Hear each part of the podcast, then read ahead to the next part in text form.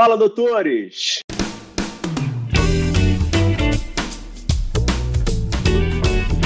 Me chamo Ricardo Valente, sou oftalmologista. Estamos aí nesse projeto de trazer informação para os jovens e antigos médicos. Hoje nós temos uma convidada especialíssima que se tornou uma irmã minha, uma amiga, minha sócia, doutora Marcela Salomão. Tudo bem, Marcela? Tudo bem, tudo bem. Maravilha.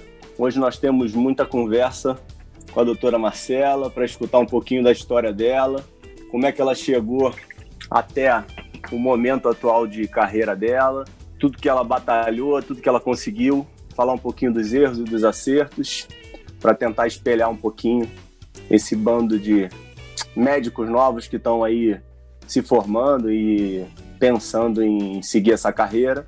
Doutora Marcela é carioca, né? Nasceu. Você nasceu em Angra, Marcela? Eu nasci Nascida no Rio. Em... E aí, uma semana eu fui morar em Angra. Minha família era de lá, então minha mãe veio para cá basicamente pro parto e, e voltou para lá. Ah, então você é carioca da Gema e foi criado. E da Clara. É. tá, maravilha. É... Estudou em Angra, né, Marcela? Estudei em Angra até os 14, e aí com 15 anos vim para cá para fazer segundo grau. E aí aqui no Rio estudei em Colégio Baiense e depois fui para a faculdade. E esse, esse período de estudo em Angra é, você acha que teve alguma limitação em termos de qualidade de colégio por estar numa cidade é, menor ou, ou, não teve nenhum comprometimento para você? Como é que você, como é que você lidou sem, com isso? Sem dúvida, sem dúvida. A gente, obviamente, né, Angra é uma cidade pequena, naquela época a gente tinha 120 mil habitantes, mais ou menos. Hoje Angra tem uns 220, 250 mil habitantes. E cidade pequena, tinham pouquíssimas oportunidades é, de boas escolas. Tinha basicamente uma escola boa, que todo mundo, é, como eu, né, na minha faixa de, de relacionamento e classe social, estudava. Chamava Centro Educacional Dinâmico, SED. E dentro da, das, das possibilidades era a melhor escola da, da região. Mas, sem dúvida, quando eu vim para o Baiense, eu vim 14 para 15 anos, né, e vim fazer o segundo grau aqui. Eu percebi mas você veio isso pro Baense por uma Você veio para o Baense, desculpa de interromper, mas você veio para o Baense por uma mudança sua ou mudança familiar? Não, eu queria, eu já, eu nessa época queria fazer medicina, meu pai é médico, e aí tipo, fiquei, né, inspirada na, na história dele, e aí queria fazer medicina. E aí, com mais ou menos essa faixa, eu tinha 15, meu irmão tinha 18. E aí ele era é dentista hoje, né? Era estudante de odonto na época e a minha mãe tinha tido essa percepção já, né, de que quando ele veio é, para fazer vestibular e faculdade de odonto, ele teve muita dificuldade, porque ele não saiu de Angra para fazer o segundo grau, fez o segundo grau todo lá. E aí ela teve essa percepção, essa experiência com o meu irmão e falou: Poxa, não vai dar certo. Marcela não vai conseguir se ela não for para uma escola mais forte que ofereça né, mais, mais conteúdo, uhum. mais cedo. E aí foi, a gente teve uma conversa, ela falou, se você se quiser fazer medicina, você vai ter que ir para o Rio mais cedo um pouco. Minha avó, mãe da minha mãe, morava aqui, e meu irmão veio morar com ela, e em seguida eu vim, então, eu tinha 15 quando, quando eu vim para cá. E percebi, tive muita dificuldade assim no, no meu primeiro ano de Baense. É, eu percebi assim conteúdos que eram básicos para meus colegas de turma e que eu não tinha muitos conhecimentos, era mais superficial. Então, meu primeiro ano de Baense foi um ano difícil. E eu uhum. sempre fui uma aluna muito boa. Sempre, sempre gostei de estudar, nunca dei trabalho para os meus pais para estudar e, e, sempre tive um desempenho muito bom na escola. Uhum. É, sempre tirei nota boa, enfim. E aí, esse meu primeiro ano do Baiense, eu, assim, meio que aterrisei, sabe? Falei, Poxa vida, o esforço aqui é mais difícil. E aí, é depois, segundo né? ano, terceiro ano, é, o sarrafo é outro patamar, né? E aí eu falei, poxa vida, vou ter que me esforçar mais. E aí no segundo, no terceiro ano, isso aí foi, foi fluindo de uma forma mais fácil. Então, mudança, meus pais continuaram morando em Angra. Eu tava falando que seus pais moram em Angra até hoje, né? E, e, teve uma divisão familiar, né? Tua mãe é dentista, teu irmão fez odonto, teu pai é médico, você foi fazer medicina. Meu pai é médico, isso. É, meus, meus, meu pai e minha tia são médicos. Meu pai é médico, é, meu pai fez muitos anos de clínica médica, depois ele fez alguns anos de CTI, e eu acompanhava muito, né? Meu pai, ele às vezes ia ver um paciente, atendendo um fim de semana, que gente, nós estávamos juntos, então eu acompanhava ele eventualmente nessas situações, e aí fui, fui gostando, fui tomando apreço. Minha tia, irmã do meu pai, também é médica, e também fazia muito clínica e emergência. Minha tia foi chefe de, de plantão na Santa Casa de Angra durante muitos anos, saiu há pouco tempo, se aposentou há pouco tempo. E os dois trabalhavam muito nessa, nessa área, com, com emergência, urgência. E ao, isso foi até uma das coisas que me fez pensar na oftalmologia, porque ao mesmo tempo em que eu gostava, é, essa, essa questão de urgência e emergência e a, a, conjuntura familiar junto disso era uma coisa que ficava na minha cabeça, de certa forma me preocupava. Diversas vezes meu pai estava num evento familiar e saía para uma emergência, uma urgência. Diversas vezes a gente estava de sobreaviso no Natal, de sobreaviso no Ano Novo. Então, é, eu via muito isso, né? Essa, essa questão Mas da mesmo, mesmo com essa adversidade, esses problemas que você passava com ele, esses momentos que ele tinha que se ausentar e tudo mais, é, sempre foi um modelo para você que fez com que você escolhesse a medicina, né? Até porque acredito que você não tenha pensado em fazer oftalmo antes de medicina, né? A oftalmo deve ter aparecido durante a faculdade, né? De fato, de fato. E eu não sei se tem um viés por ser, por eu ter crescido, né, numa cidade menor, em outra época, eu vi assim um no meu pai, na minha tia, um reconhecimento muito grande, sabe? Uhum, é, das pessoas, é, é, dos pacientes, dos, dos outros colegas. É, que, diga-se de passagem, a gente vê assim muito menos hoje aqui no Rio, né? Exatamente. Então, inclusive, nas reuniões familiares, a gente fala sobre isso. Hoje eu não vejo muito esse reconhecimento, sabe, que, que o médico uhum. tinha, que eu via o meu pai e minha tia receberem para nós. Uhum. Então, talvez, é, mesmo diante da diversidade, como você colocou, da questão do tempo com a família, etc., essa, esse reconhecimento, respeito que, que as pessoas demonstravam mesmo por eles foi uma coisa que me, me, me chamou a atenção e me influenciou, sem dúvida. Uhum. Não, legal. Aí o segundo grau, né? Hoje não sei nem qual é o nome, mas é segundo grau ainda, né? O primeiro. Segundo, segundo grau, né? terceiro. Né? É, acho que continua sendo segundo grau. Né? É, o primeiro, segundo, terceiro ano, aí você é, conseguiu é, ter um, se esforçar mais, ter um bom desempenho, nivelar, e aí é, foi, foi, como, é que, como é que foi aí? Até porque a gente está lidando aí com com todo tipo de público e idade, né? Então, assim, eu acho que estamos tentando trazer todos esses momentos e fases de carreira, né? É, vestibular, traz aí, já faz um tempinho já, mas é. É, como é que foi? E, é, no, e, foi exatamente como você colocou, à medida em que o tempo foi passando, eu fui conseguindo me encontrar, me ajustar e nivelar. E quando chegou no terceiro ano, eu, eu queria fazer um cursinho pré-vestibular, porque é, era muito disputado, né? Como sempre. Aí eu achava que talvez o que eu tivesse é, aprendendo ali no Baiense não fosse suficiente. E aí eu morava no Leblon com a minha avó, estudava no Baiense da Gávea.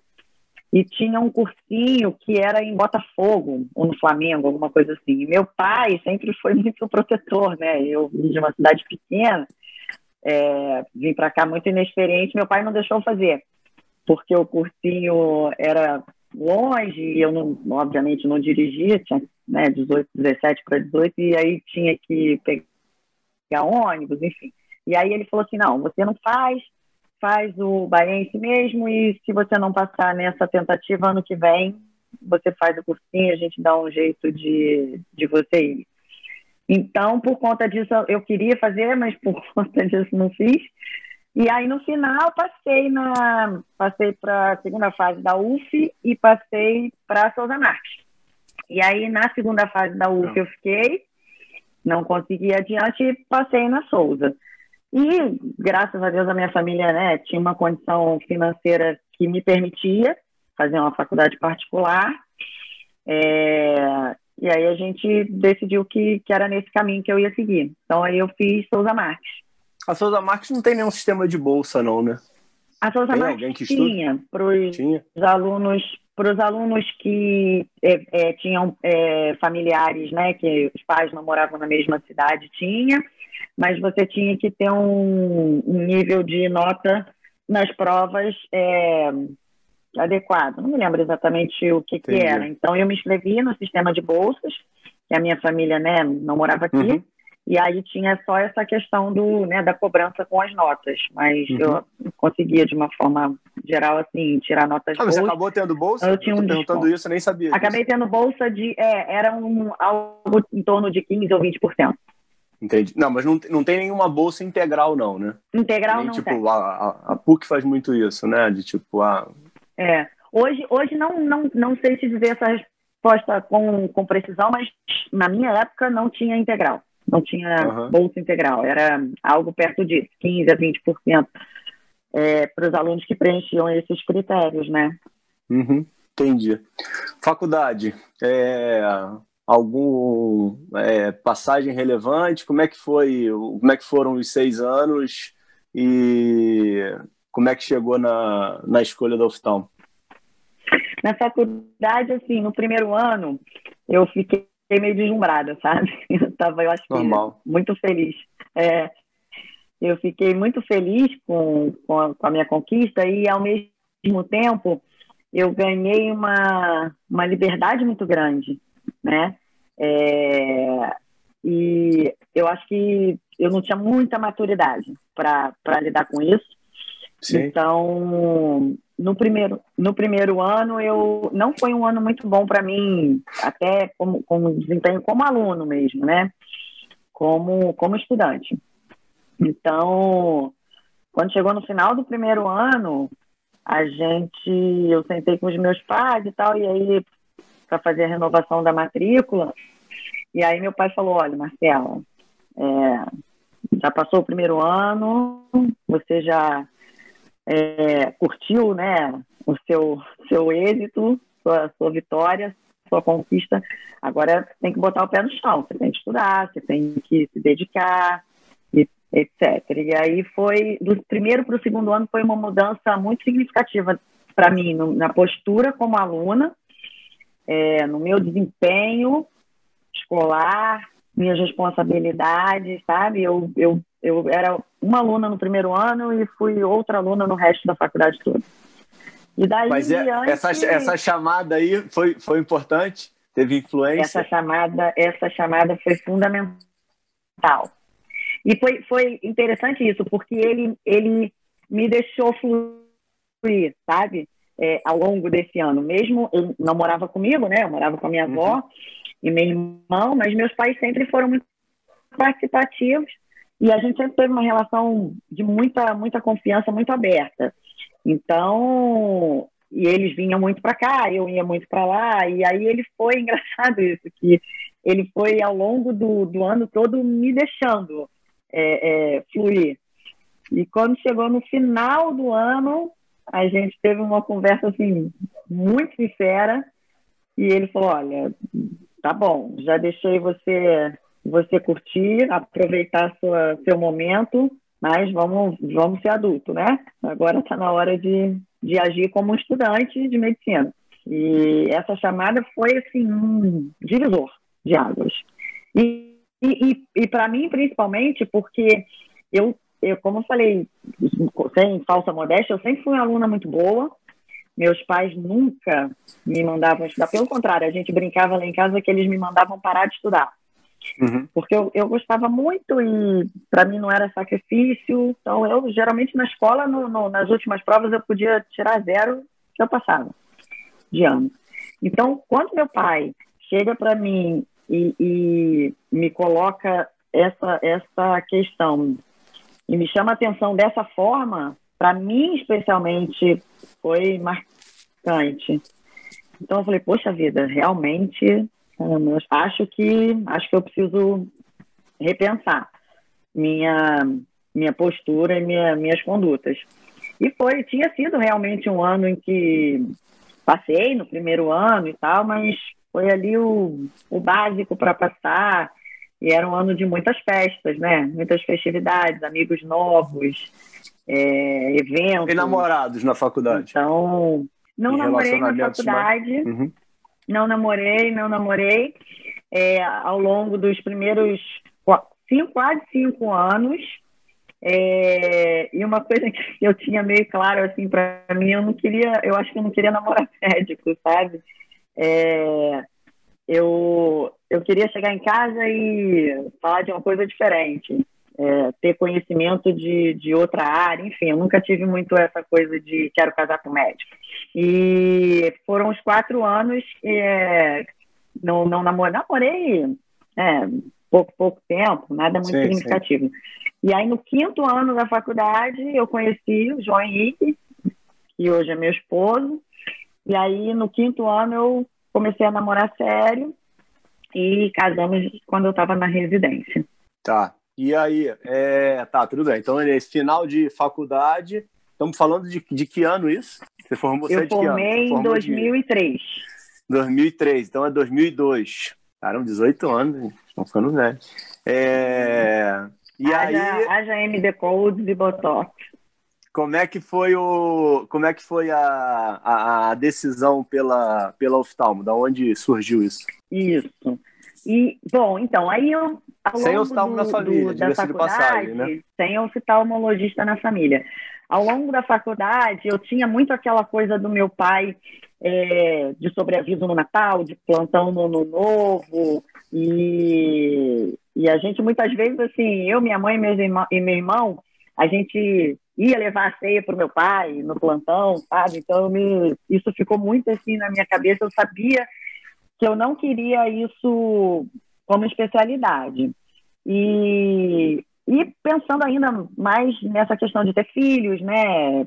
Eu sempre quis é, ser mãe, então fiquei projetando isso assim para o futuro. É, ao mesmo tempo, ao longo da faculdade, à medida que eu fui passando pelas pelas clínicas, eu sabia que eu queria uma especialidade cirúrgica. É, é, que eu gostava da, de cirurgia, mas ao mesmo tempo não gostava da emergência.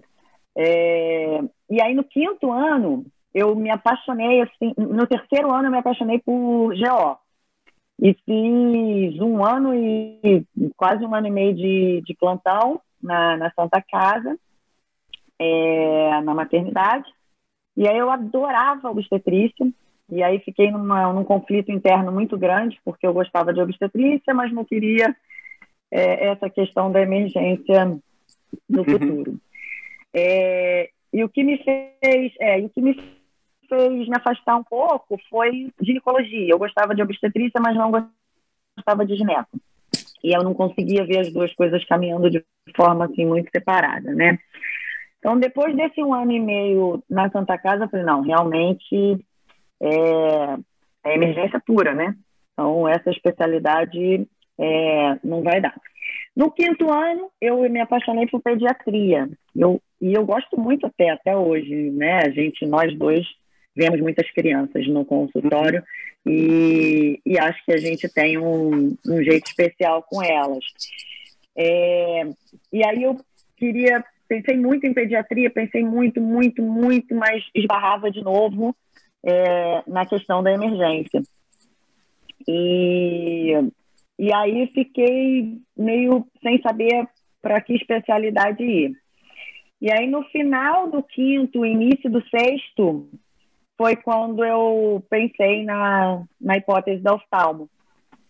E para mim foi uma, uma decisão até difícil, porque eu vi pouquíssimo oftalmo na faculdade e converso com muitas pessoas é, até hoje percebo que ainda é assim, né? Nós, nós Mas é engraçado que a Souza Marques tem grandes oftalmologistas, né? Formados lá. Né? Muitos oftalmologistas e muitos ortopedistas também. Uhum. A Souza tem uma tradição nisso. Mas Pensei que tivesse um, uma, uma parte interna mais forte. A gente tinha um rodízio na Santa Casa, que era o nosso hospital escola, muito uhum. curto e um, um pouco, pouco, pouca informação. Realmente não dava para fazer a decisão muito ali, sabe, no, no rodízio. E aí eu comecei a pensar na oftalmo e tal.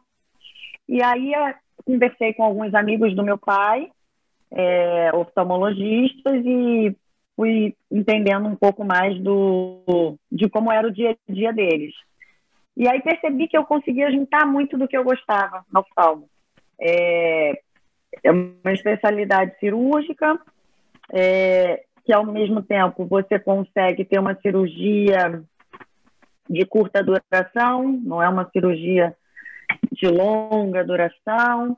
Eu conseguia atender, abranger várias faixas etárias, e daí eu encaixaria as crianças que eu gostava muito, né, da pediatria, é, e conseguiria, talvez, é, não, não entrar na, na parte de urgência e emergência. E foi assim, a decisão foi, foi com, nessa base. Tá, maravilha. Aí depois entramos em outra fase de disputa, outro funil, que é a residência. Tá? Isso. Aí, como é que foi o momento, provas e, e decisões? Isso. fez para tudo, fez um para fora do assim, Rio? O sexto ano foi um ano que eu estudei muito, muito. Eu, eu tinha, eu tinha, já namorava, né? E aí eu tinha um off e eu me lembro que, que a gente, meu off era segunda, e às vezes o João queria viajar no fim de semana para emendar na segunda. Eu falo, não, no fim de semana só se a gente voltar no domingo, porque a segunda é dia de estudar. Então, assim, eu estudava muito, estudei bastante. No último ano foi um ano que eu realmente me dediquei muito. E fiz prova para todos os lugares possíveis de, de oftalmologia. É... E aí, no final, eu passei para o Benjamin Constant, é, onde eu acabei ficando, e passei para Piedade. Quando eu passei, eu, o resultado do Benjamin saía primeiro. A prova era depois, né? Quando eu passei no Benjamin. O resultado era depois isso. da Piedade. Né? Isso, isso, isso, exato. Quando eu passei no Benjamin, é, fui lá, fiz minha inscrição e aí o Benjamin tinha um, tem, né, um, um acordo com, com a USP e todos os, os R1 do, do Benjamin Constant é, teriam que fazer um curso de um mês na, na, UF, na USP para, segundo o Dr. Rogério Neural, tem meu chefe, é, aprender o que é um olho, porque a gente chegava da faculdade sem saber o que era um olho. E Legal foi, pra caramba isso. E fomos. Muito. Esse, esse curso foi ali que eu vi assim, o que era oftalmologia mesmo.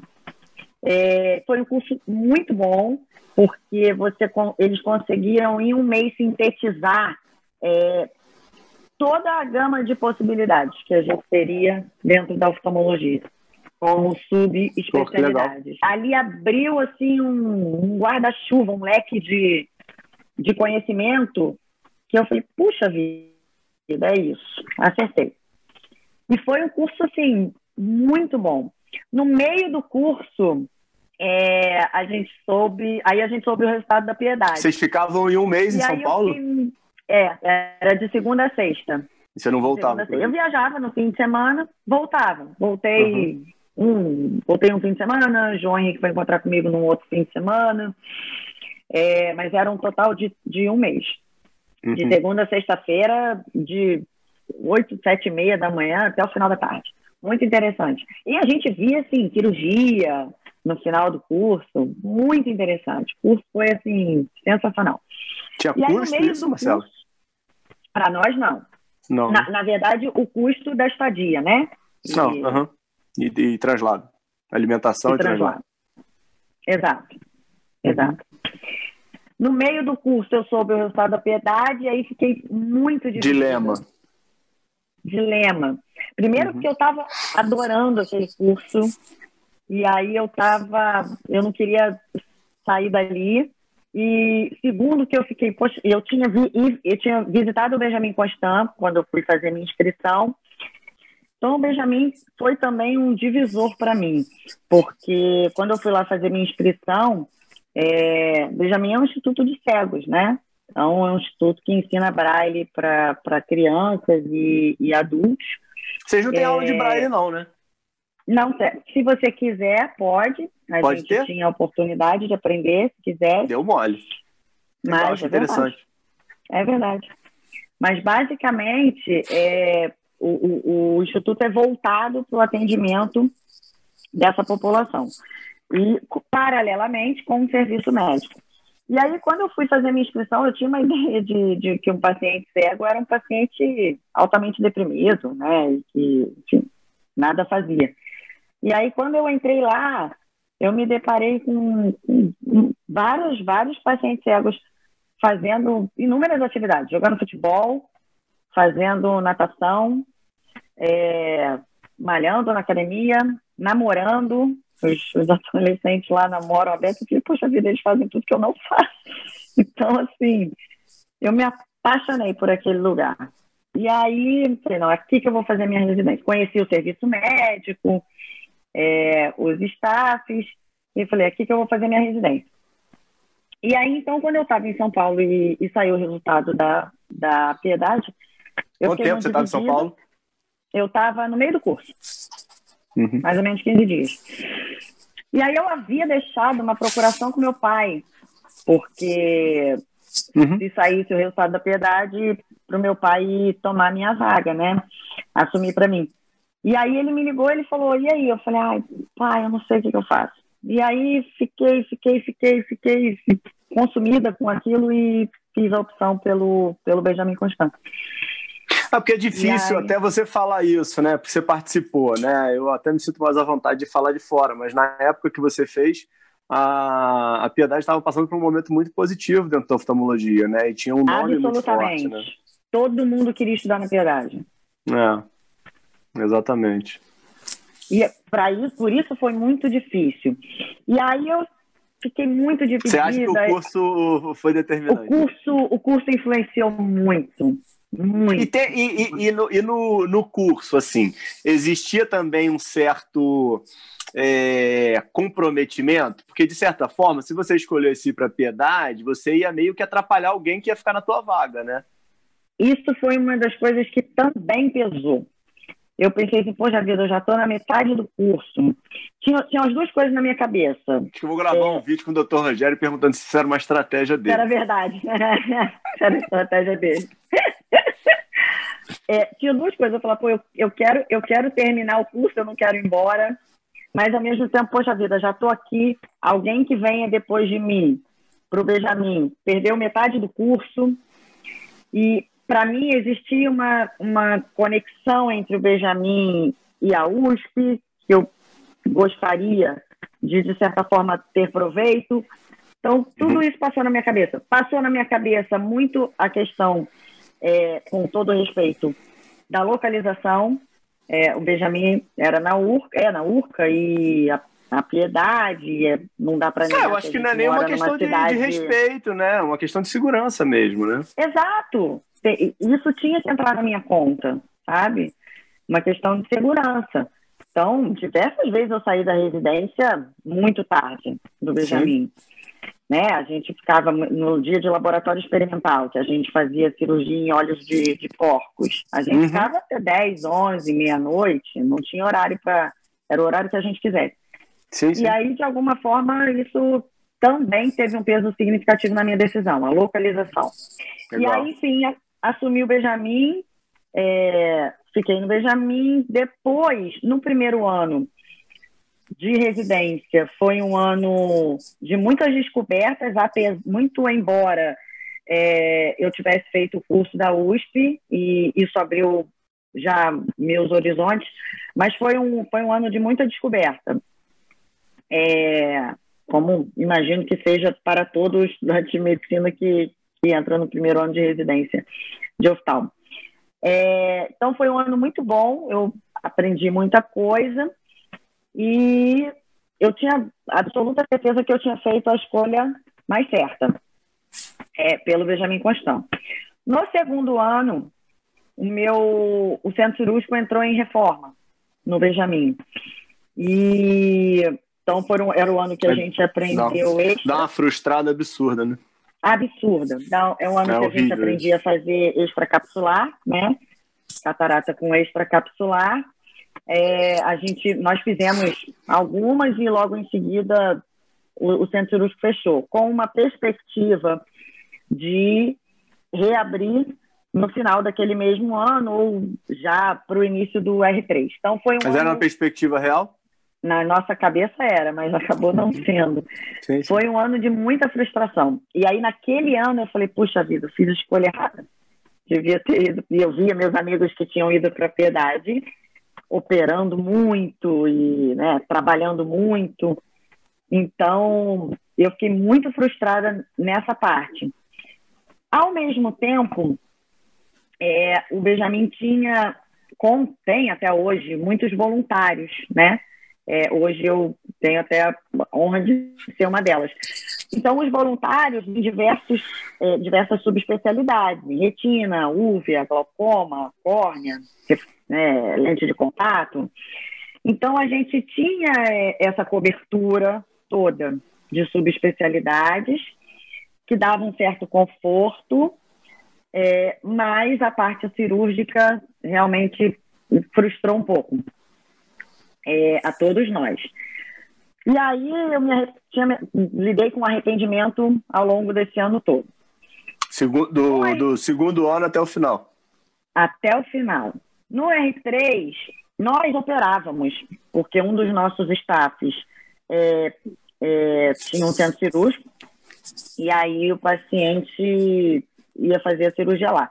Mas óbvio que era um centro cirúrgico que tinha um custo especial para os pacientes do Benjamin Constant, e o Benjamin Constant não, é, não tem SUS, é, portanto, os pacientes podiam né, ter esse tipo de, de participação, é, mas restringia, porque é um custo de um centro cirúrgico é, é algo razoável, né? Uhum. Especialmente para a população que a gente atendia lá. Então, a gente fez um volume cirúrgico realmente pequeno. No uhum. R2, tínhamos a esperança de que no R3 isso fosse ser recompensado de alguma forma. É, e aí, depois, ao longo do R3, o BNDES fez alguns investimentos no Benjamin Constant, de modo que, mais ou menos do meio para frente, é, o Benjamin Constant ficou, se transformou num dos serviços mais bem equipados do Rio. É, tanto a parte de ambulatório quanto a parte de centro cirúrgico. Uhum. Então, no, R, no, no, R3, a gente, mais para frente, do meio para o final, a gente conseguiu é, tirar um pouco esse atraso, diríamos. Mas é, nós tínhamos um volume cirúrgico muito menor do que todos os nossos colegas que faziam residência em outros serviços com, me diz, com mais números. Entendi. Me diz um negócio. É, isso, é, durante a faculdade e na escolha da oftalmologia, você considera que essa escolha tenha sido uma escolha muito mais é, com, com pensamento em você, ou você via também um, um, um lado é, de a gente sempre tem um lado dentro da medicina, né, é, de certa forma prioritário de, de, de ajudar o próximo, né? Uma, o médico que não consegue isso, eu acho que dificilmente ele consegue ter algum sucesso na carreira, né? Mas é, eu falo até por mim, poxa, a minha decisão dentro da oftalmologia foi uma decisão muito pessoal, uma decisão pensando em mim, né? Não era uma decisão de tipo, ah, eu quero ajudar aos cegos quero até porque, tipo, até porque durante a faculdade a gente tem, é, muito distante, né? Como você bem falou, né? A oftalmologia, é, eu fui lá da, Unirio, né? E na Unirio até tem uma cadeira significante de oftalmologia que é relevante e acaba ajudando um pouco, mas é, mesmo assim é muito fraco, né? E, e eu, eu, acho que acaba que, que é importante a gente sempre buscar um certo propósito maior de vida, né? Mas a, a, o questionamento é: você teve uma escolha muito mais pessoal do que num, num, pensamento mais de tipo, pô, ah, vou ajudar esse, esse público, né? Porque eu acho que você nem conhecia o público, né? Sem dúvida, sem dúvida. É, eu, eu, eu fui conhecendo o público depois da minha escolha. Então foi muito mais, muito mais pessoal, mas ao mesmo tempo eu, eu, eu queria como eu te falei, uma, uma especialidade que me desse essas características, mas eu também queria uma especialidade que fosse resolutiva, digamos uhum. assim. Uhum, uhum. Então, ah, nessa, nessa, nessa ideia, eu acho que entra um pouco do que você falou de ajudar o próximo. Mas eu queria uma especialidade resolutiva. Mas, de fato, eu vim, vim conhecer o dia a dia do, do que é um consultório oftalmológico ao longo da, da caminhada na residência. É, você acaba não sabendo o que, que você pode gerar, né? Qual o benefício Exatamente. real que você vai trazer para o teu paciente, né? Exatamente. Exatamente. Tá. Aí isso finalizou. Aí você teve o primeiro contato com, com o Renato, né? O Renato Durante Ambrosio, a residência. Ele era um auxiliar lá, né? Renato Ambrosio era um voluntário no departamento de córnea e meu primeiro contato com ele foi lá, quando eu estava no R2, rodando no setor de córnea. E aí eu já gostava dessa parte de segmento anterior. É, e como lá no Benjamin a gente tinha muito isso, né? Muito bem dividido, então você conseguia ter muita noção de cada subespecialidade. Então eu gostava muito da parte de segmento anterior e o Renato foi, sem dúvida, minha maior inspiração, dentro, e é até hoje, né, dentro da oftalmologia. É, o departamento com ele era, assim, as horas passavam, você nem sentia, e o Renato trazia para nós muito dessa parte acadêmica, é, de ciência, que eu já comecei a me interessar nessa época. Então, ali, eu já sabia que eu queria a parte de segmento anterior, queria fazer córnea e cirurgia refrativa. E aí, no R2, nós Isso, isso, isso já, já tinha passado a crise do R2? Ou isso foi, foi mesclado? Foi mesclado. E aí você vê como. Ah, não, porque é, é engraçado se você para para pensar. É, não, você para para pensar como é que a vida é, né? Porque você tem um você tem um lado, né, que fala que você escolheu errado, né? E você Exatamente. tem um outro lado que tipo, putz, não, você não está no caminho errado, né? Você Exatamente. Só tá Aí era nesse ponto naturais. Exatamente, era nesse ponto que eu ia chegar. Quando eu conheci o Renato e, e me encantei pela subespecialidade e fui, né, ao longo do tempo estabelecendo meu contato com ele, eu pensei, poxa vida, Deus me ajudou me, me, me fez escolher exatamente o caminho que eu tinha que escolher, é, mesmo eu ali num conflito de ter achado que não, por conta da parte cirúrgica, mas fui entendendo ao longo do tempo que talvez tenha sido exatamente isso. E, e, você já começou a acompanhar o Renato já no R3? No R3, eu comecei, ele ainda ia lá, né? E aí ele. Renato eu acho até, até interessante, desculpa de interromper de novo, mas acho até interessante a gente é, ressaltar esse lado do Renato, né? Esse trabalho que ele faz para para tanta gente, né? Já me ajudou, ajudou você e, e, tanta gente mais, né? E acaba que a gente é, tem pouca oportunidade de, de, de falar isso, né? Perfeito, e agradecer. Perfeito perfeito. É, o Renato ele abre as portas do consultório dele e do centro cirúrgico para quem quer que, esteja interessado, sabe? Então, é, havia alguns dias que, que eu ia no consultório dele, na Tijuca, e tínhamos seis, sete, oito pessoas e residentes, e sempre cabe mais um, sempre tinha espaço para quem queria é, ver o dia a dia de, de um especialista em córnea e cirurgia refrativa e aprender, escrever, ler. Enfim, a Renato sempre foi é, muito aberto e é até hoje muito aberto.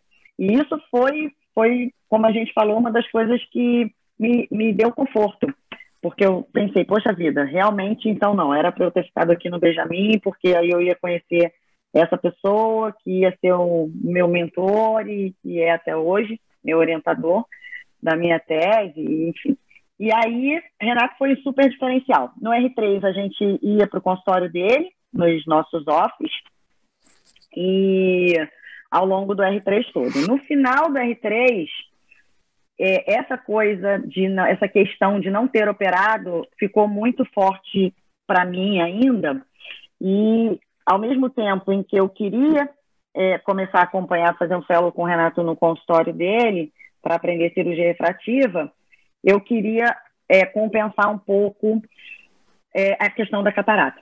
Então, aí conversei com o Dr. Rogério, né, Neuralter, nosso chefe, e o Dr. Rogério sempre teve um comprometimento muito grande conosco e sabia que a nossa turma tinha sido de alguma forma prejudicada por essa questão do centro cirúrgico.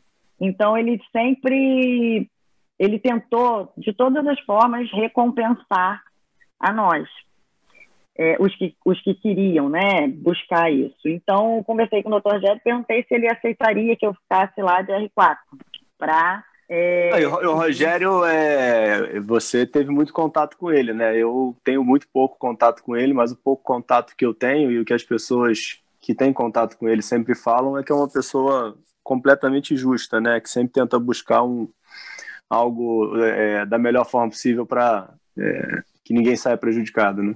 Essa é a melhor definição do Dr. Rogério. Então, aí foi nessa, nessa, nesse sentido que ele falou: você é super bem-vinda, Marcela, pode ficar aqui. É, é óbvio que é, eu tenho outros. Mas isso era padrão já lá de, de do, do Benjamin Não. ou teve uma situação diferente por esse ano? Teve uma situação diferente por conta da nossa turma. É, nós éramos seis residentes e havia os que não queriam operar, é, e uma parte do nosso grupo naquela questão do, do, do acordo do Benjamin com a USP, é, conseguiu é, ir para a USP, fazer fellow. Então, é, uma parte do nosso grupo foi fazer fellow de catarata e também de retina na USP, onde a gente tinha feito né, aquele primeiro curso, e eu fiquei, porque eu queria acompanhar o Renato. Mas o, esse, esse, esse relacionamento era um relacionamento pessoal, né? O, o Dr. Rogério tinha esse relacionamento, né? Não tinha nenhum vínculo Rogério direto Benjamin, nenhum. Ah, e o Abelardo. Não tinha nenhum Exato. vínculo direto Benjamin e USC de uma forma institucional, né? Perfeito, totalmente pessoal. Entendi. Totalmente pessoal. Legal. Então, uhum. parte do nosso grupo foi para lá, para a USP, fazer fellow. E, e aí eu fiquei doutor Rogério, a única coisa que ele falou foi, Marcelo, olha, é, eu tenho outros residentes entrando, né? Então, você não pode é, tirar a cirurgia dessas pessoas. Então, você vai ter seu espaço, mas eu, eu preciso honrar meu compromisso também com eles. Então, eu, eu ajudava no ambulatório geral, com os, os R1, R2, né? E, em troca, eu tinha um período cirúrgico no Benjamin. E aí foi assim que eu consegui recompensar é, essa questão da catarata que havia ficado deficiente, de certa forma, na minha formação. E eu tá. passava metade da semana, então, no Benjamin e outra metade da semana acompanhando o Renato Ambrosio, no consultório, no centro cirúrgico, na clínica. Tá, isso foi aí, uma, e... uma, fase difícil para mim financeiramente, porque Muito, eu não né? tinha... Eu ia perguntar exatamente isso. Né? Pois é. E aí você teve um equilíbrio é, em termos de relacionamento, né? Eu não, exato. Você não, não conseguiria fazer isso solteira, né? Sem dúvida. Sem dúvida. Uhum. Eu não tinha remuneração em nenhuma das duas formas. E aí o que eu fiz foi, é, eu tinha, eu já estava casada, eu casei no R2, e aí o João Henrique, meu esposo, foi quem deu para nós, nossa família, na época só nós dois, não tínhamos filhos, o suporte financeiro total para que eu pudesse fazer isso. Uhum. Sem dúvida, se eu fosse solteira e não tivesse é, algum, alguma reserva financeira, eu não conseguiria fazer, ou, ou, sem contar com a ajuda dos meus pais, eventualmente. Uhum. E, mas, ao mesmo tempo que eu eu queria, né, trabalhar. Então, por mais que a minha relação fosse muito boa nesse sentido. Então, eu fazia plantão em uma plataforma da Petrobras, que ficava atracada em, em Angra dos Reis. E aí uhum. eu fazia plantão ou sábado ou domingo, era um plantão de 12, às vezes sábado e domingo, quando eu queria ganhar um pouco mais. E aí era um plantão bem tranquilo. Não, é... peraí, a gente não conversou de um detalhe que não sei nem se tem influência nisso aí que você está falando, que é na questão que você ter feito pós de medicina do trabalho e medicina de trânsito. É, foi, foi, quando foi a sua pós? Junto com a residência. Junto ah, com a residência. Junto? As duas? Ao longo. As duas, eu fiz. É, no é, Teu pai trabalha muito com medicina do trabalho, né? Meu pai hoje tem Teve uma clínica de medicina nisso. do trabalho. Exato. É, no R1 eu fiz a pós-medicina do trabalho e no R2 fiz a de medicina do trânsito. É, eu fiz porque justamente por isso. Meu pai, ao longo da vida, trabalhou muito, né, em emergência e etc. Chegou uma hora que ele queria ter um, uma condição, uma qualidade de vida um pouco melhor nesse sentido. Então ele fez pós-medicina do trabalho e tem uma clínica hoje em Angra de medicina do trabalho. Ah, você construiu é... um outro caminho, né? Exato. Tipo, se as coisas dessem errado, ou até podendo ter uma remuneração é, adicional, Era né? Exatamente. Era exatamente isso. Eu pensei, bom, se eu não, não, não tinha oftalmologistas na família, pensei, poxa, se as coisas derem errado nessa especialidade, eu tenho uma outra porta e essa outra porta já está toda construída para mim. Mas isso era é. tranquilo de fazer em termos de carga horária? Era muito tranquilo. Era muito tranquilo. Após era à noite, é, uhum. dois dias na semana. E então foi, pra, foi tranquilo de, de levar. E era, era paga, né? Era paga. E qualquer. É, tinha concurso, qualquer pessoa pode fazer? Qualquer pessoa podia fazer. Uhum. Essa foi no R1. Então, era um ano. Era um, um ano. Ano, duas vezes por semana. Duas vezes por semana. E no R2 eu fiz a de medicina do trânsito, que era mais rápida, acho que seis meses. Também paga. Que é medicina do trânsito? Para você renovar a carteira. É, ah, para fazer. Médico, Mas aí tinha a ver com oftalmo? Não, nada a ver. Nada a ver, todo mundo pensa. Tem, tem um pouco, né? Claro que tem um pouco. a medicina é do trânsito, mais... você aprende a, a avaliar a cuidado visual? aprende a fazer avaliar a cuidado visual e alguns outros parâmetros que o Detran exige para as pessoas que querem fazer renovação e primeira habilitação.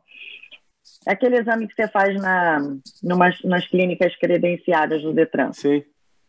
Ah, tá. Então, aquelas pessoas que são donas daquelas clínicas têm um após de medicina do trânsito. Perfeito. Muitas Teoricamente, vezes, o médico que tá precisa atendendo, ter aquilo? Desculpa, o médico confuso. que está te junto. atendendo, não. O médico que está te atendendo, não necessariamente. Mas é, o dono. alguém responsável. Sim, é, exato. Tá, Fiz essas duas, essas duas frentes por, por influência familiar, claro. Meu pai né, já tinha essas duas frentes abertas e, e uhum. funcionando. Então pensei, poxa, eu tenho essa, essa outra porta de stand-by se as coisas talvez não, não sigam o caminho que eu estou pensando.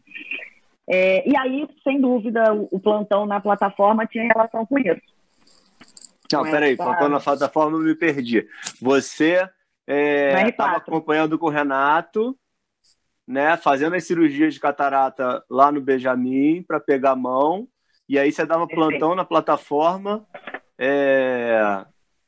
Como é que era a carga horária? Era de seis da manhã às seis da noite, e nós ficávamos num container alojado ao lado da plataforma. Não era uma ah, plataforma era offshore, é, não. Ah, tá. Era uma plataforma que ficava atracada no cais é, de Angra porque ela estava sendo reestruturada, né, reformada.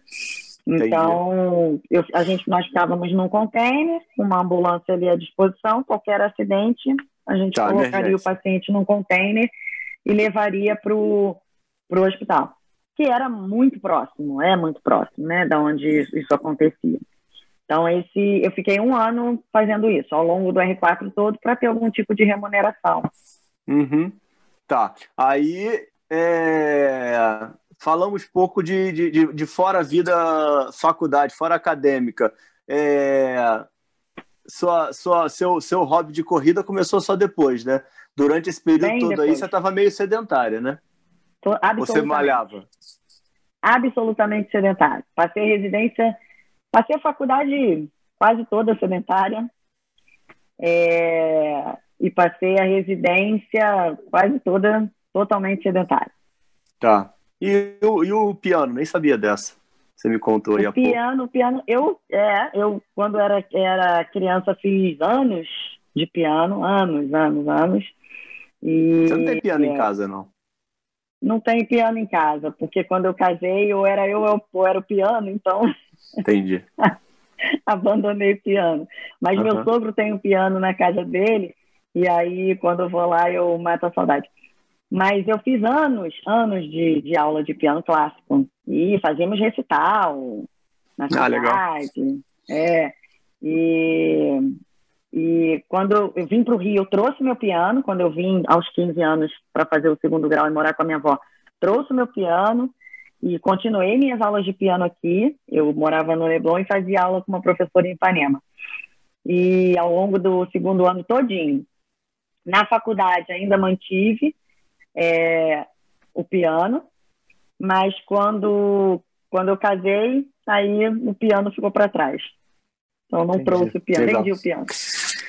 Tá, aí você estava no R4 com o Renato e no Benjamin, dando plantão, e da onde, da onde surgiu a ideia de ir para os Estados Unidos? A ideia dos Estados Unidos, eu sempre quis fazer intercâmbio, mas vou de novo naquela, naquela concepção dos meus pais, é, acho que ficarem inseguros, né? Eu era, moro em cidade pequena a minha vida inteira, não, não fiz.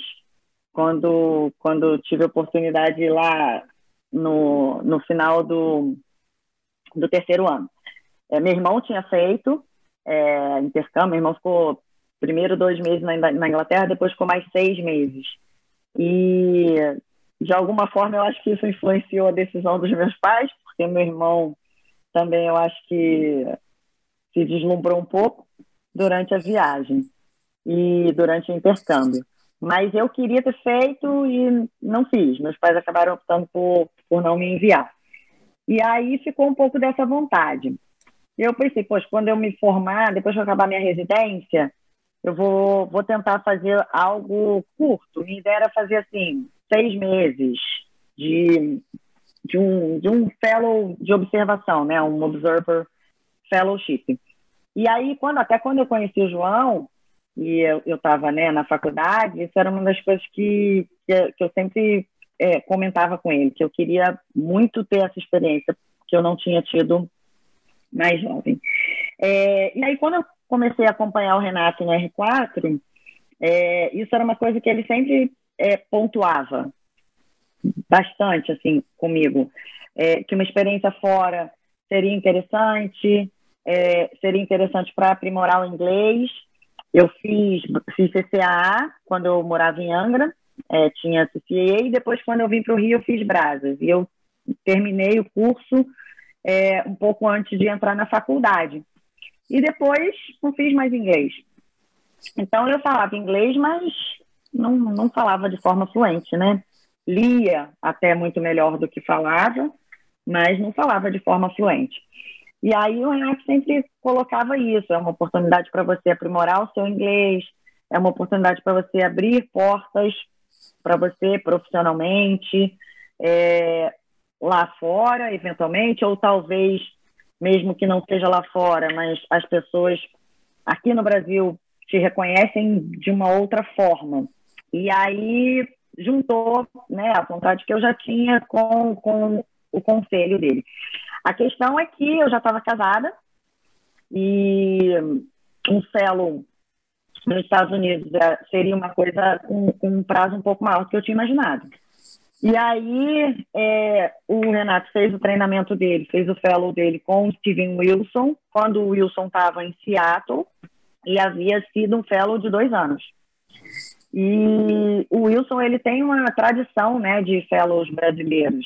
Foram alguns, eu quando fui, eu fui a sétima fellow brasileira dele. Então ele já tinha muito essa, essa ligação de uma forma muito forte. E o Renato Ambrosio e o Marcelo Neto, é, que foram uns, uns fellows assim que eu acho o Marcelo que... foi junto com o Renato? O Marcelo foi logo após, após o Renato.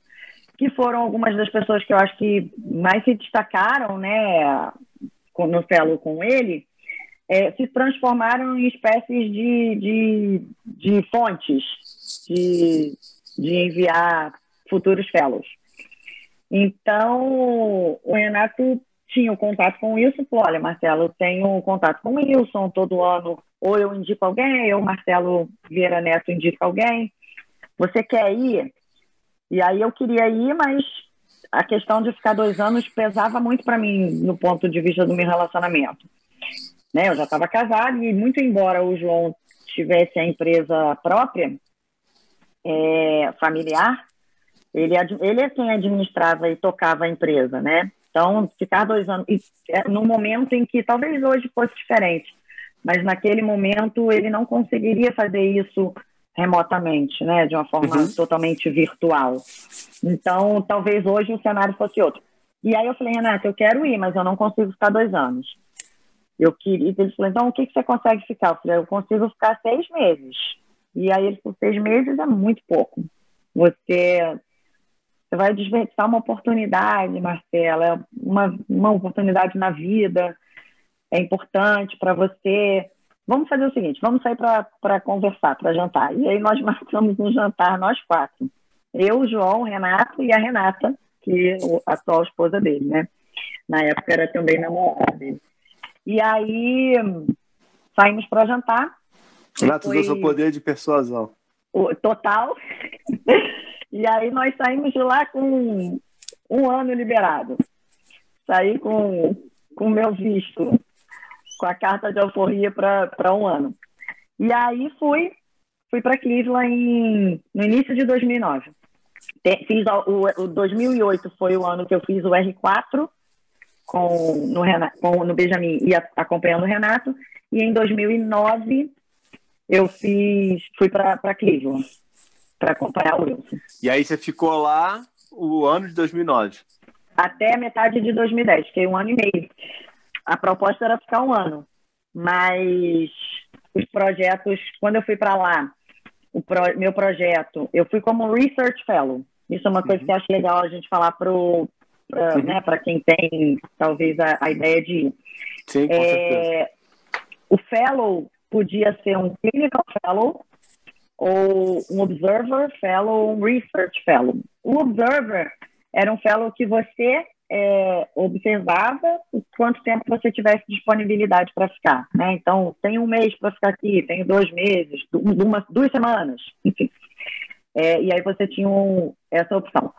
Uh, o Research Fellow, como eu fui, era um Fellow que você é, desenvolvia alguma pesquisa. Você tinha que ter um projeto de pesquisa. Previamente. É, quando, quando entrasse, assim que entrasse. É, e ao longo desse ano, um ano, desenvolver esse projeto. Mas você e montou esse eu... projeto com o Wilson lá? Ou você Perfeito. já foi com alguma coisa pré... Tá. Perfeito. E tinha o Clinical Fellow. O Clinical Fellow era um fellow em que você poderia atender e operar. E essa foi uma, uma falha minha. É, operar? Atender e operar. Se Catarata você também, tivesse, isso é uma coisa que eu não refrativo. Só naquele seu, no seu fellow. Meu fellow era só de refrativo. Mas é, existe, por exemplo, um clinical fellow em Cleveland de, de catarata e de, e de retina, por exemplo, em que você Perfeito. pode operar Perfeito. sem ter licença? Então, tendo a licença. Isso foi uma coisa que você me perguntasse, assim, ah, o que, que você faria diferente na sua formação? Ao longo da sua formação né, dentro da oftalmologia. Uhum. O que eu faria diferente é que eu, por ignorância minha, não, eu não tinha conhecimento é, disso, de que eu poderia fazer cirurgia e atender pacientes lá se eu tivesse tirado a minha licença. E de que essa licença poderia ter sido tirada ao longo da minha formação. Então, o UCFMD, que, que é né, o, o teste que. A, a, todo o processo que você faz para um, tirar sua licença como médico, é, tinha quando, na época que eu fui, tinha, você tinha Step 1, Step 2, Step 3 que eram provas teóricas, e o Step 3 com uma prova prática. E de modo que o Step 1 eram coisas que a gente aprendeu no primeiro ano da faculdade. Uhum. Bioquímica, biofísica, histologia, enfim. E se eu tivesse na faculdade essa orientação, esse conhecimento, eu ninguém tem, né? provavelmente né? diga-se de passagem. Tem, né? Provavelmente eu teria feito ao longo da minha formação. Fala que essa e... parte aqui vale um milhão de dólares. É... é verdade, é verdade. Se eu tivesse tido essa, essa orientação e esse conhecimento, eu teria feito ao longo da minha formação, porque aí eu teria a oportunidade de aplicar para um clinical fellow. Tá.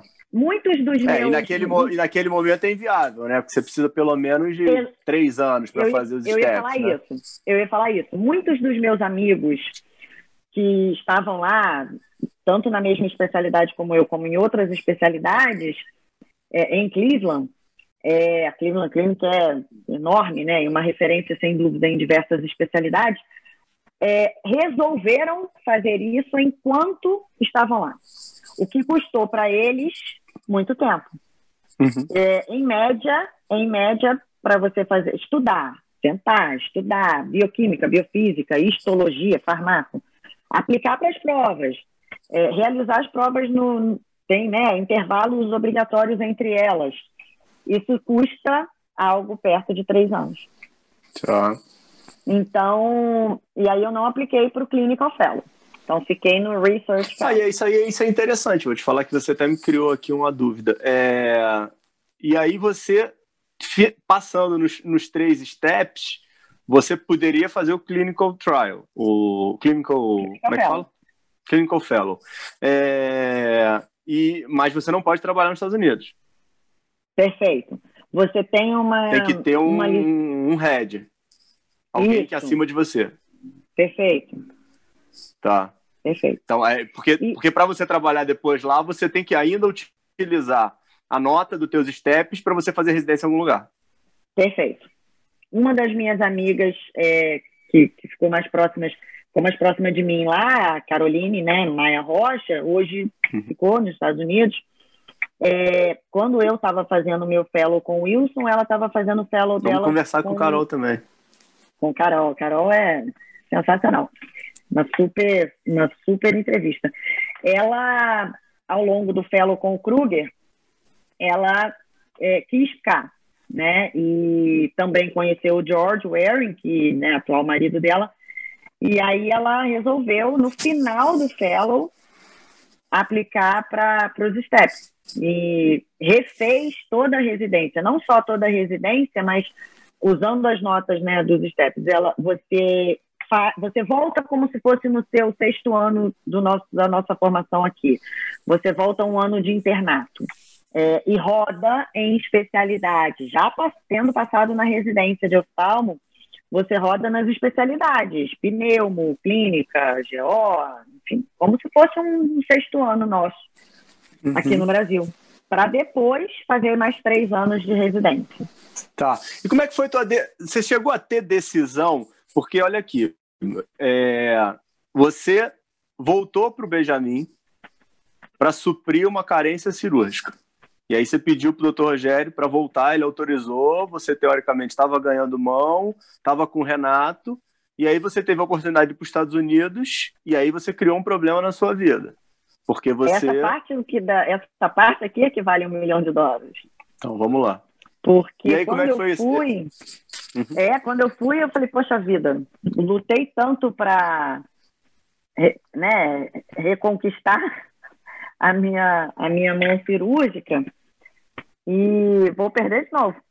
Porque eu ia ficar um ano sem operar. Teve esse pensamento? Teve. Teve. Mas era uma algo assim, não dava para ter tudo, né? Então eu tinha que a vida é feita disso, né? Para cada escolha tem uma renúncia. Então para é fazer aquela escolhas. escolha, exato, para fazer aquela escolha pela cirurgia refrativa, eu tinha que renunciar naquele momento pela catarata. Tá, mas tudo bem. Aquele momento, é, você tomou uma decisão na sua vida que você não mais seria cirurgião de catarata. Naquele momento eu, eu tomei uma decisão de que eu queria fazer cirurgia refrativa. Tá. Era o que eu queria fazer. E se eu tivesse, naquele momento, no futuro, se eu tivesse a oportunidade de ter o meu, minha satisfação financeira depois que eu voltasse, somente com a cirurgia refrativa, para mim estaria estava accomplished. Meu objetivo estava estava cumprido. Uhum. E isso foi algo que de uma certa forma nos Estados Unidos deturpou um pouco a minha a minha minha visão, porque eu, eu fiquei um ano e meio acompanhando um, um, um cirurgião só de refrativa. O Wilson fazia somente cirurgia refrativa, uhum. não fazia catarata e era extremamente bem remunerado, claro, né, pelo excelente serviço que ele prestava. E eu projetei aquilo para mim. Eu falei, eu quero fazer exatamente isso. Eu quero fazer exatamente o que ele faz. Eu quero ver os pacientes na clínica e operar esses pacientes. Só cirurgia refrativa. Quando eu estava indo embora, ele até voltou a fazer um pouco de córnea que ele fazia lá no passado, mas o foco dele, né, a paixão dele sempre foi cirurgia refrativa. E aí eu me encontrei ali. Naquele momento eu quero isso. E foi um ano maravilhoso para mim. E eu digo sempre isso para quem me pergunta se, se vale a pena, né, ir para fora e fazer fellow, etc. Para mim, especialmente, foi um, um ganho é, profissional muito grande, é claro que foi. E como o Renato havia falado, abriu muito, muita, abriram muitas portas, é, abriram-se muitas portas para mim depois que eu voltei de lá. É, houve realmente um, um pouco mais de reconhecimento da comunidade é, científica, oftalmológica, depois que eu voltei. É, então, profissionalmente, é óbvio que foi muito positivo, mas eu costumo dizer que o ganho pessoal, para mim, foi infinitamente maior. Então, em, em, todos os aspectos, em todos os aspectos, tanto na parte da língua, realmente, é, depois que eu estava lá e que eu percebi como eu não falava inglês, eu achava que falava, é, e isso foi muito positivo. É, morar sozinha, viver, né, ficar totalmente sozinha grande parte do tempo e administrar isso com as responsabilidades da minha casa, com as responsabilidades da clínica. Mas não, isso é provavelmente realmente... até um momento difícil, né? Porque vocês não ficaram todo o tempo juntos, né? Você e João, né? Foi extremamente. No final, eu, eu também falo isso. Né? No final foi já estava muito difícil e o combinado, nosso combinado era que meu fellow duraria um ano. Quando eu cheguei, é, o crosslinking estava no auge, assim, na oftalmologia era a vedete do momento. E aí, quando eu cheguei, o Wilson falou, no dia que eu pisei na clínica, é, você quando chega faz uma parte assim de avaliação da sua saúde, tem um, um monte de paperwork, você não começa a trabalhar direto, te leva, te custa mais ou menos uma semana para providenciar crachá, etc. Enfim, fazer todos os exames de saúde que eles fazem em você. E aí, quando eu, eu fui me apresentar só e falar que eu ia né, fazer essas coisas e tal, quando eu pisei na clínica, aí eu falei, olha, eu sou a Marcela, e nós já tínhamos, óbvio, né, nos comunicado por e-mail algumas vezes. E aí, ah, bem-vinda, Marcela e tal. E ele falou: olha, é, eu sei que você tem bastante coisa aí para fazer de burocracia, mas é, eu quero que você comece a escrever um artigo sobre laser de tempo segundo. E também eu quero que você já vá pensando, porque eu acho que o seu projeto pode ser em crosslinking. e aí eu. Voadora eu já, assim, quando você chegou. É. Pé nos peitos. Pé nos peitos, como você fala. E aí, aí eu falei, tá bom, meio de 100 segundos. Mas e me, me, lembrou no passado, no primeiro dia que eu pisei no consultório do Renato Ambrosio, lá no R3, ele falou assim, Marcela, é, a gente tem que escrever um capítulo para o livro do Rio Tiriamani, que é de biomecânica. Aí eu falei, é sobre o quê? E ele falou, sinal de que você tem que estudar. Começa a estudar. E aí foi meio que a mesma coisa, assim, né? Guardado nas devidas proporções. Enfim, e aí foi isso. Aí, ao longo do, do fellow, é, foi muito bom, porque o, o, Wilson ele tinha um grant, né? Então ele recebia um, um financiamento para patrocinar as pesquisas dele. Isso é uma coisa que alguns fellows têm e outros fellows não têm, né? Alguns responsáveis pelo, pelos fellows. E o Wilson era uma das pessoas que tinha grant lá, lá na Cleveland Clinic. E, consequentemente, ele tinha que apresentar um resultado ao, ao longo de dois anos, se eu não me engano. O que, que ele publicou, que pesquisa ele fez, é, qual é a relevância do que ele publicou, de que forma isso estava sendo aplicado na prática. Então, era algo assim, realmente é, sério essa parte da, de escrever artigo e fazer pesquisa. Então, quando eu fui, quando eu, eu, eu fiz o fellow, ao longo do fellow, a gente lia muito, porque como o Renato já, já tinha me falado, para você escrever um bom artigo, você tem que ler muitos artigos antes. Então, a gente lia muitos artigos, tinha sempre sessão sobre discutir um artigo, então ele me fala, ó, oh, Marcela, esse é o artigo da semana. Semana que vem a gente vai sentar e discutir sobre esse artigo. E assim foi ao longo do fellow. Fui escrevendo alguns, alguns artigos também ao longo do fellow e o meu projeto foi um projeto de crosslinking. Como era um, um research fellow e o Wilson tinha grant, é, a gente conseguia fazer uma pesquisa em laboratório com, com animais. Então, a minha pesquisa foi sobre crosslinking em coelhos. É, nós ficávamos metade do tempo na clínica, na prática né, oftalmológica com o paciente, isso incluindo cirurgia e consultas, e a outra metade do tempo eu ficava obrigatoriamente no laboratoriado. Mas deixando bem claro, ano... né? Ele tinha verba, mas você tinha isso de verba, né? Ah, não, não, eu, eu, eu, é, era um fellow remunerado. Ah, era? Meu fellow era remunerado. Por causa da verba dele. Era ah, legal, não sabia disso. Grant, Bacana. Era com o grant dele que ele me pagava. Mas isso não era inicial, não, né? É, apareceu Sim, durante. Não, não, sempre ah, foi.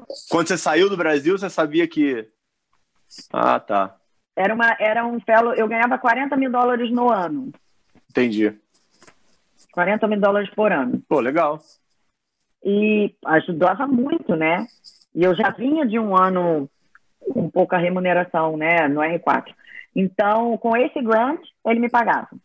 É... Pagava os seus custos? Pagava basicamente meu aluguel. Eu morava num lugar muito barato. Eu morava no, num bairro que era downtown. E aí eu me lembro que ele e alguns outros devia ser perto da clínica, do hospital. Né? Era perto.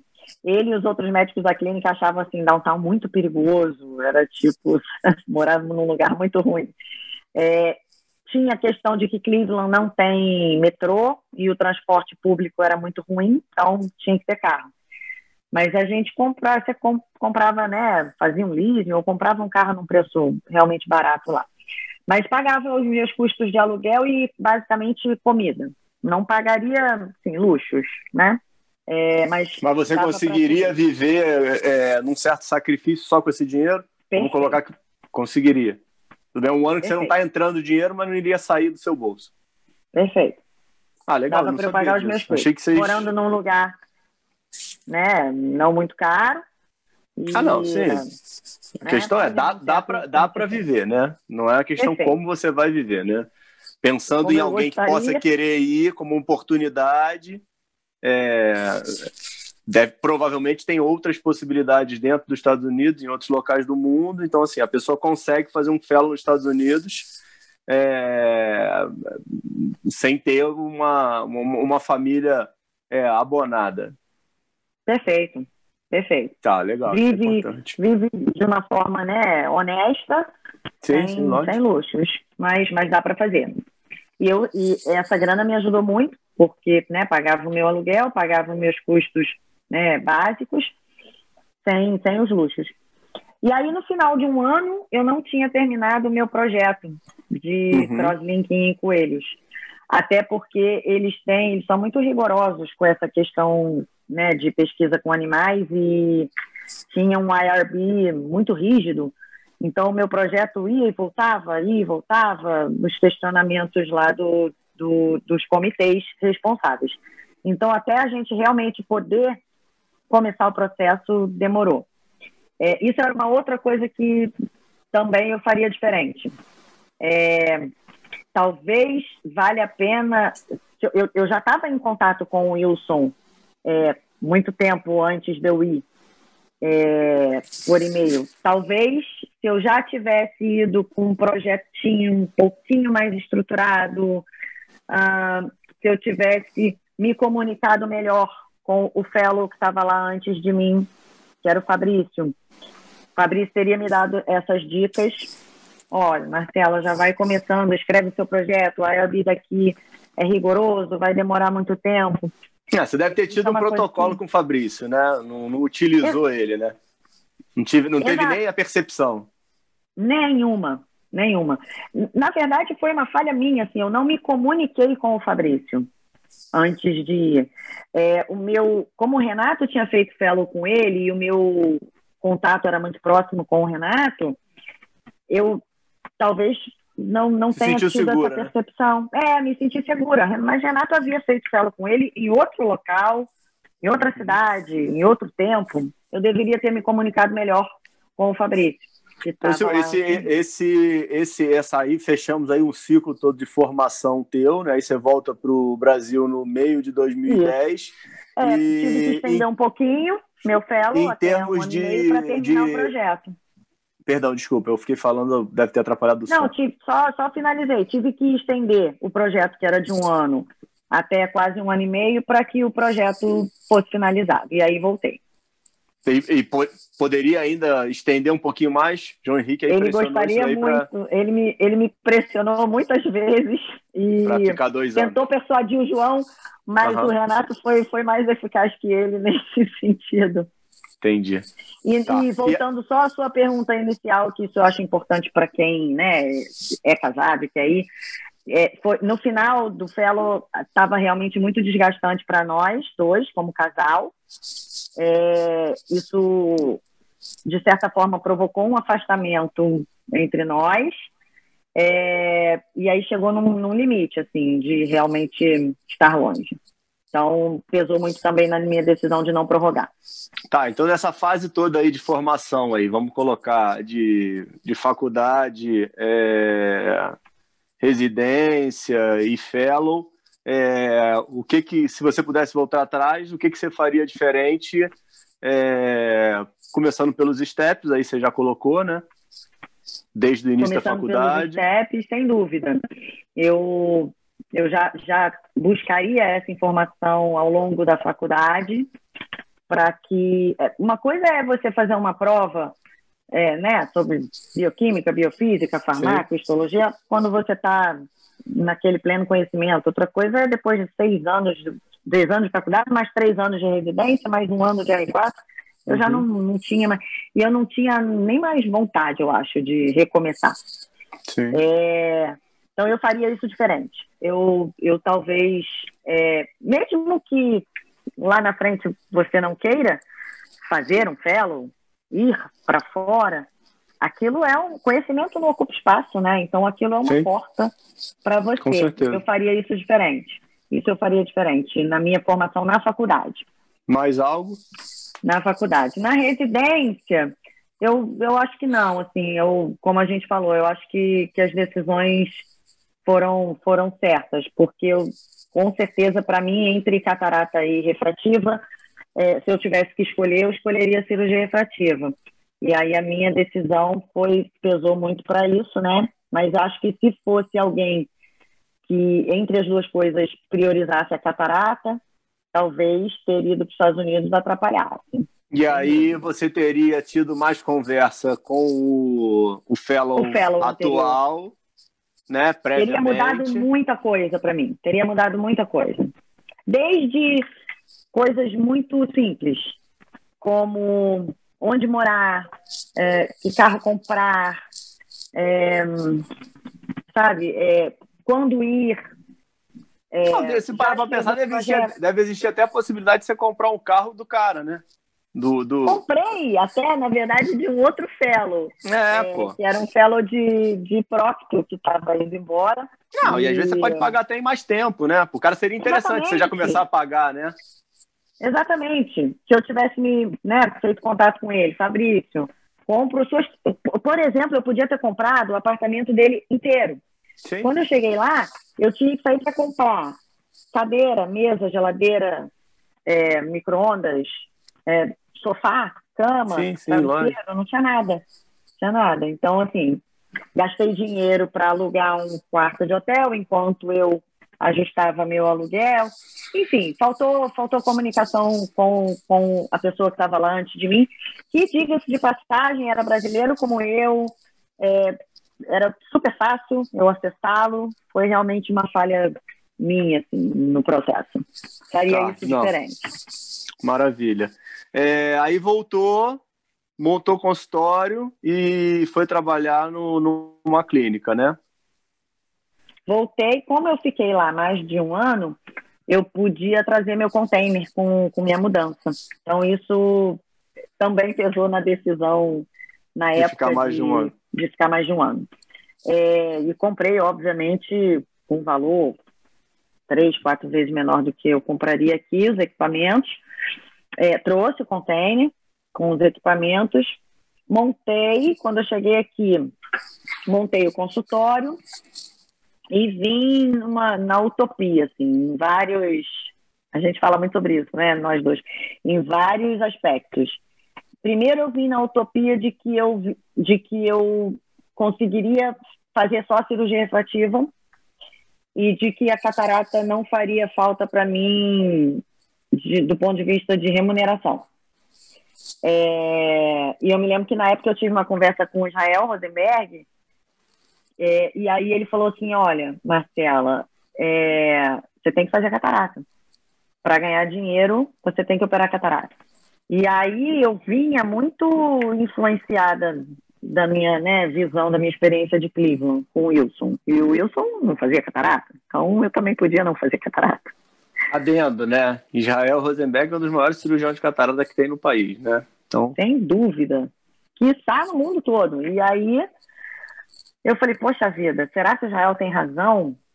E não, vamos, vamos, vamos, vamos tentar.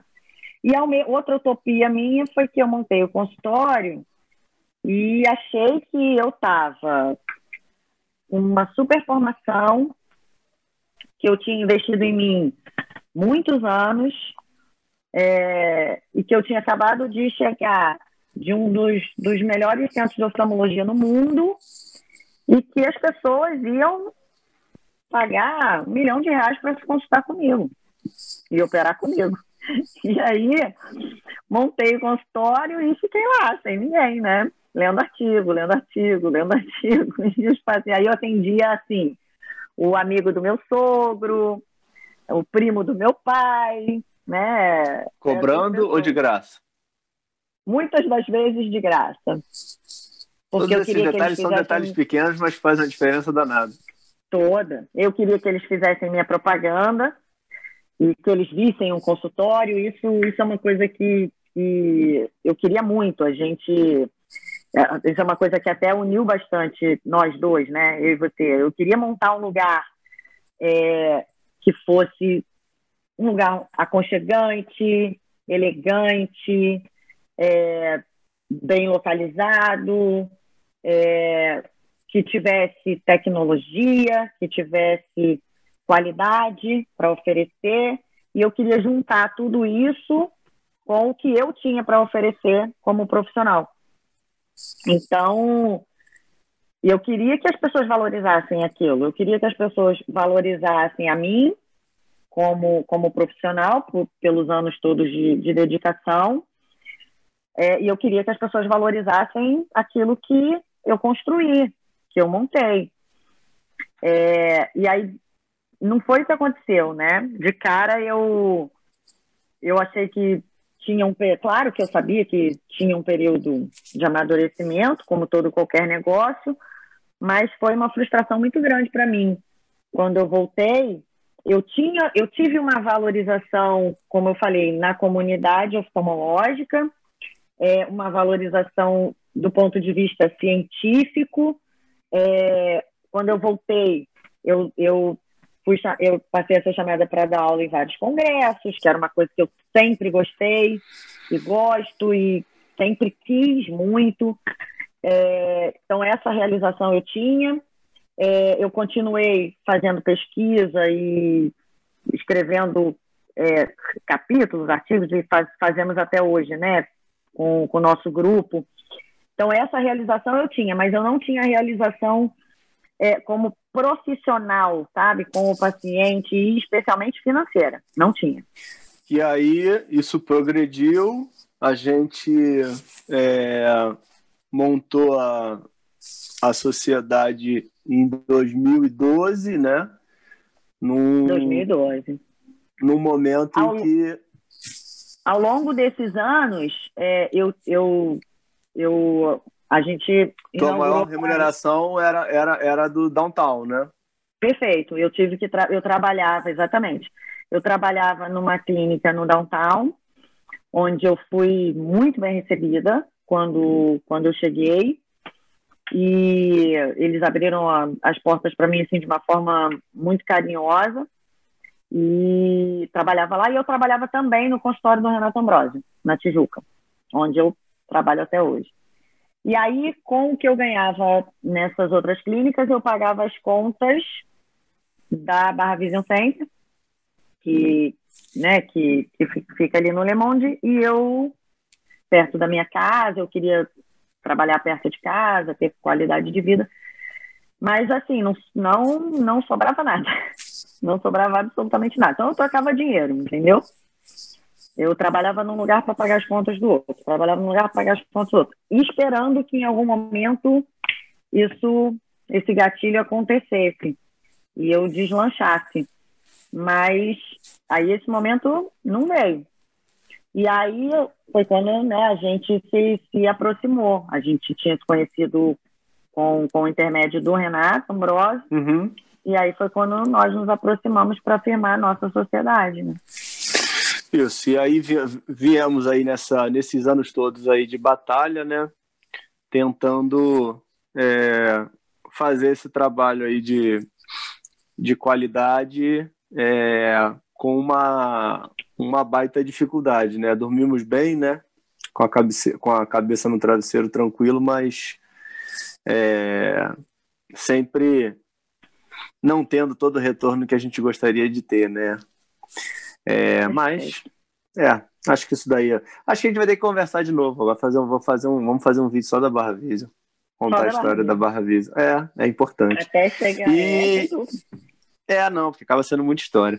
E para a gente finalizar, é, dentro do, do momento, né, e tanto na, na questão do, do canal e da série de vídeos aí que eu estou estruturando, é, vai muito do momento que a gente está vivendo, né, no meu ponto de vista um pouco preocupante e desafiador para a medicina e para os novos médicos, né, onde a gente tem um número muito grande de faculdades de medicina, né, e muitos novos médicos formando. É, você sabe bem que eu sou muito adepto ao que a gente deve fazer o que o coração manda, né? Então eu acho que as pessoas que têm a vocação e acreditam no, no, no cuidar do próximo, né, devem sempre seguir a medicina e não tem nenhuma sombra de dúvida, eles vão ter realização. Porém, a gente está passando por uma dificuldade muito grande no, na questão da remuneração é, e do lado financeiro, né? O que, que você daria de conselho aí para os jovens é, médicos aí que estão aí se formando, principalmente aí na, na oftalmologia aí como, como, como área? O que eu acho que, que eu daria de conselho para eles tem muito a ver com isso que você falou agora no final. É, é claro que existe uma busca de uma satisfação pessoal e né, fazer o que você gosta é muito bom, é, muitas das vezes não é tão fácil fazer o que você gosta e ser remunerado da forma que você gostaria e juntar essas duas coisas muitas das vezes não é fácil. Então, o que eu, o que eu acho é que, que, é, o que, eu, que eu daria de conselho é para que essas pessoas tentassem se informar mais, tentassem é, conhecer um pouco mais de um mundo que, que eu não conhecia, na verdade nem não conheço, e passei a conhecer um pouco mais é, depois da gente ter firmado a nossa sociedade, que é um mundo de, de gestão mesmo, de, de administração e gestão. A gente tem uma lacuna na nossa formação é, como médicos e que eu vejo que permanece na formação desses novos médicos. E ao longo desses anos todos, a gente fala isso, é, que a gente tem seis anos de, de faculdade em que a gente não simplesmente não aprende a administrar o nosso negócio, mas a lacuna permanece. Eu vejo isso claramente com, com, os, com os residentes que, que começam lá no Benjamin, com estudantes de medicina que eventualmente eu converso. Então, o que eu, que eu daria de conselho era isso, era, era para que eles tivessem mais conhecimento e buscassem é, de alguma forma, uma formação nessa área ao longo da formação deles como médico. Porque acho que isso, isso abre um, um horizonte que, que eu, particularmente, fui tomar conhecimento há muito pouco tempo. Então, e ao longo do, da caminhada como profissional e, a, e à medida em que o relacionamento é, com o convênio e com as sociedades, enfim, começou a acontecer. Então, isso é uma coisa que eu acho que se você vem com essa, com essa bagagem, com esse conhecimento, você consegue talvez é, abrir umas por portas que você não abriria é, se não tivesse, você consegue talvez entender melhor como você quer ser remunerado, você consegue se relacionar melhor com é, para quem você presta serviço, enfim, acho que um conhecimento de alguma forma de gestão ao longo da formação faz muita diferença. Fenomenal, doutora. Sabia que ia ser ótimo. Que Maravilha. bom. Eu que, eu que agradeço e espero que esse seu projeto dê muitos frutos. Sei que você vai entrevistar muitas pessoas que inspiram a, a nós todos e boa sorte. Assistirei a todos. Com certeza. Eu sou fã número um. Tá bom. Beijão. Obrigado pela ajuda. Grande beijo. Beijo. Tchau, Grande tchau. Beijo.